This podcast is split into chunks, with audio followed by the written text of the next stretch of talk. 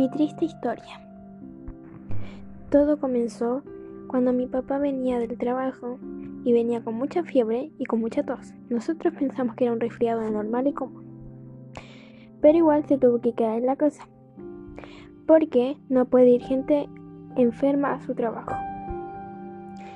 Después de unos días, el jefe lo llamó diciéndole que se hiciera el examen PCR por cualquier cosa. Mi papá se lo fue a hacer y a los días después le enviaron el examen y salió positivo. Nosotros tuvimos que aislarlo para que no nos contagiara, pero ya era demasiado tarde.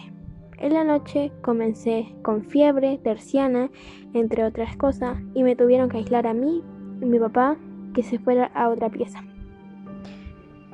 En mi casa no hay muchas piezas, por lo tanto, eh, él se tuvo que volver a la pieza de mi mamá y yo a mi pieza.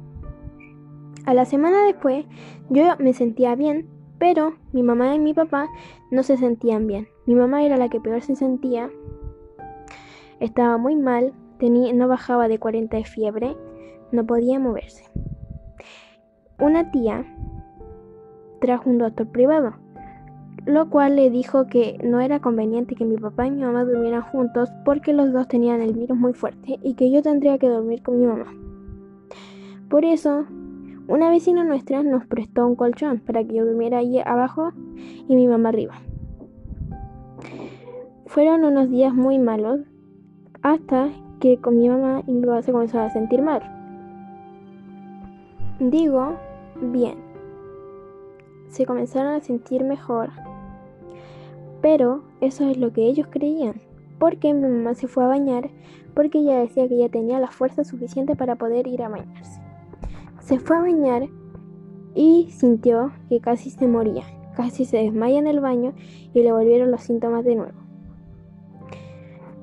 Mi mamá estuvo muy mal, la verdad estuvo entre la vida y la muerte, pero a la semana después ya se estaba recuperando ya en serio. Mi papá Después de una semana se recuperó.